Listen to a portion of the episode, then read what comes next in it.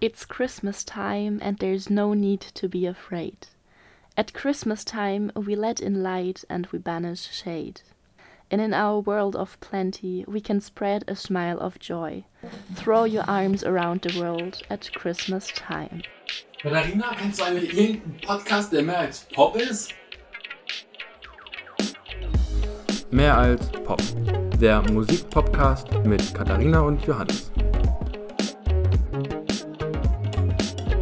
Advent, Advent, ein Lichtlein brennt. Nein, Spaß. Ich will euch nicht mit traditionellen Gedichten nerven. Hier geht es ja schließlich um Musik. Und deshalb soll es auch in diesem Adventskalender um Musik gehen. Wie immer versuchen wir natürlich, dass es um mehr als nur Popmusik geht. Und zum Glück hat auch die Weihnachtsmusik da einiges zu bieten. Do They Know It's Christmas? Das ist ein Weihnachtslied aus dem Jahr 1984 von dem Band Aid Projekt. Ich gehe davon aus, dass die meisten von euch den Song kennen, einfach weil er in jeder Weihnachtsklassiker- und Weihnachtshit-Playlist drin ist, die es so gibt. Und weil der Song auch einfach von seiner Entstehungsgeschichte und von seiner Idee super gut in die Weihnachtszeit passt. Ich habe mich natürlich für euch ein bisschen mit der Entstehungsgeschichte beschäftigt und es ist unfassbar, wie schnell dieser Song entstanden ist. Und zwar in zehn Tagen von der Idee bis hin zur Veröffentlichung.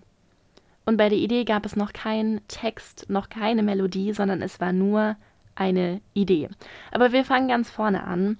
Und zwar geht es in dem Song allgemein darum, dass wir aufeinander aufpassen sollen. Und zwar nicht nur ich auf meine Familie und meine Freunde, sondern dass wir als Welt einfach aufeinander acht geben müssen. Und dieser Song entstand als eine Reaktion auf eine Reportage über die Hungersnot in Äthiopien, die es in den 80ern sehr stark gab. Und da hat sich Bob Geldof, der diese Reportage gesehen hat, gedacht, boah, ey, da müssen wir was machen.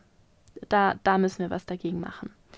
Und dann hat er telefonisch Kontakt aufgenommen zu einem befreundeten Mu Musiker Mitch Earl von Ultravox. Und die haben sich dann eben am 19. November getroffen und haben überlegt, was sie machen können, was für ein musikalisches Projekt sie auf die Beine stellen können, um eben diesen Menschen in Äthiopien irgendwie zu helfen.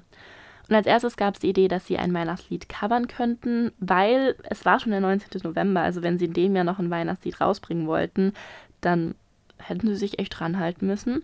Aber es war dann einfach so, dass sie bei einem gecoverten Weihnachtslied natürlich im Normalfall auch immer noch GEMA-Gebühren, Tantiemen, ähnliches zahlen müssen.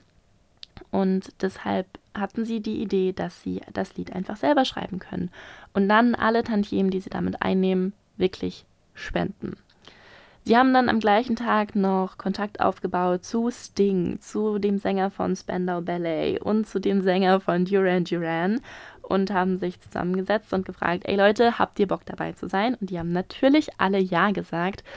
Und deshalb haben sich dann Geldorf und Juri, die ja diese Idee hatten, dann zusammengesetzt und haben angefangen, die ersten Textzeilen zu schreiben und die ersten Melodien zu schreiben. Die haben sich dann im Studio zusammengesetzt und haben einfach alles an Material, was sie hatten, mal aufgenommen und haben da so ein mehr oder weniger Demoband draus produziert und haben dann den in den 80er Jahren sehr, sehr bekannten und wichtigen Produzenten angefragt, Trevor Horn, ob er denn Zeit und Bock hat, diesen Song zu produzieren. Der hatte aber leider keine Zeit, hat aber gesagt, okay Leute, euer Projekt finde ich geil, unterstütze ich. Ich stelle euch mein Studio zur Verfügung. Am 24. November habt ihr das für 24 Stunden. Ihr müsst nichts dafür zahlen. Macht, worauf ihr Bock habt. Und das heißt, dass es schlussendlich genau vier Tage waren von so den ersten musikalischen, textlichen Ideen bis hin zum Aufnahmetag. Und in diesen vier Tagen wurde der komplette Song Do They Know It's Christmas getextet und geschrieben und arrangiert und ein Demoband eingespielt und das ist unfassbar, wenn man sich das mal überlegt. Vier Tage und der Song ist so gut geworden. Also da muss so viel kreative Energie geflossen sein an diesen vier Tagen. Ich finde es wirklich, wirklich, wirklich krass. Vor allem, weil die ja nicht viel Zeit hatten, um da krass dran zu feilen oder so, sondern das musste einfach direkt vom Kopf aufs Blatt und ins Studio. Also das ist wirklich, wirklich krass. Geldorf hat dann mit ganz, ganz, ganz vielen namenhaften Popkünstler und Künstlerinnen der damaligen Zeit telefoniert und sie aufgefordert, das Projekt zu unterstützen und aktiv dabei zu sein, die Stimme zu leihen quasi für dieses Projekt. Und er hat da tatsächlich auch einige zusammenbekommen. Also die Liste ist ziemlich, ziemlich lang. Ich will jetzt nicht die einzelnen Namen aufzählen, aber einfach mal so ein paar Bands, die beteiligt waren. Und zwar Cool and the Gang, U2, dann wie schon gesagt Ultravox, Duran Duran, Spandau Ballet, dann war Boy George vom Culture Club dabei, dann Genesis, also Phil Collins war mit dabei, Frankie Goes to Hollywood, Paul McCartney natürlich, dann auch George Michael von Wham. Also da sind wirklich, wirklich viele, viele, viele zusammengekommen, die halt für die damalige Zeit auch super, super wichtig waren. Und die haben sich dann eben am 25. November 1984 getroffen im Studio von Trevor Horn, der nicht da war, und haben dann zusammen Do They Know It's Christmas aufgenommen. Und da ist es ja so, dass der Refrain von allen Sängern gesungen wird, also im Chor. Und danach hat jeder Sänger nochmal das ganze Lied solo gesungen und daraus wurde dann immer nur eine Zeile der Strophe verwendet. Das heißt, dass während der Strophe ziemlich viel die ganze Zeit wechselt und der Refrain ist dann im Chor gesungen. Und erst nachdem dann die ganzen Spuren mit dem Gesang standen, wurde dann die Musik nochmal gescheit produziert. Also Phil Collins hat sein ganzes Drumkit mitgebracht und hat halt Schlagzeug gespielt. Ähm, dann hat der Bassist von Duran Duran, glaube ich, hat ähm, den Bass eingespielt und so war es dann halt, dass irgendwie jeder Musiker oder jeder aus der Band nochmal was beigesteuert hat.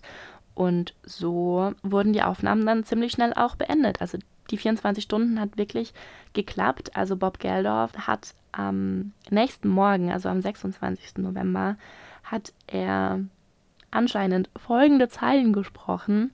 Diese Schallplatte wurde am 25. November 1984 aufgenommen. Es ist nun 8 Uhr früh am 26.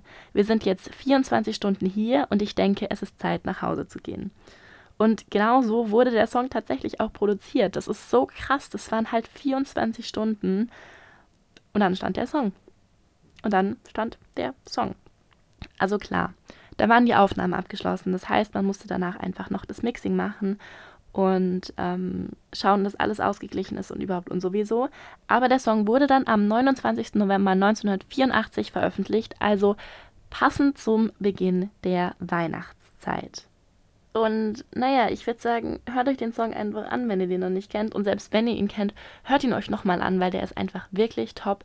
Und ich finde, man hört den nochmal ganz anders, wenn man die Entstehungsgeschichte kennt. Wenn man einfach weiß, der Song von Idee bis hin zur Veröffentlichung, das waren zehn Tage. Zehn Tage. Und alles wurde an einem Tag aufgenommen.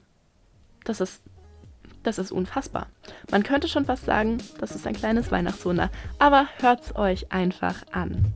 Also hört auf jeden Fall mal in die Playlist rein. Da kommt jeden Tag ein neuer Song dazu, denn es gibt jeden Tag im Dezember bis zu Heiligabend eine neue Folge, in der es um einen neuen, einen anderen, einen alten Weihnachtssong geht. Das war mehr als Pop mit Katharina und Johannes. Bis nächstes Mal.